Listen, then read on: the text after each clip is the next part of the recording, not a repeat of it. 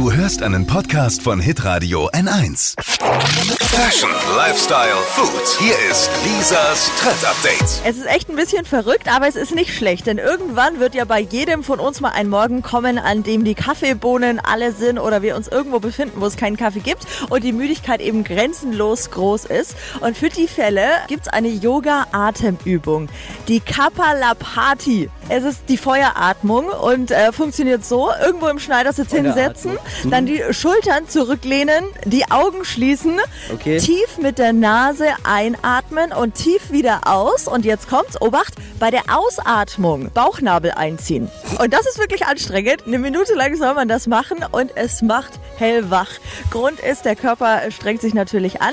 Und unter den Yogis macht man diese Feueratemübung schon seit Jahren.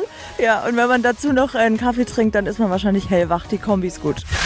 Lisas Trend Update. Auch jeden Morgen um 6.20 Uhr und 7.50 Uhr. Live bei Hitradio N1. Alle Podcasts von Hitradio N1 findest du auf hitradio n1.de. Bis zum nächsten Mal. Pod You.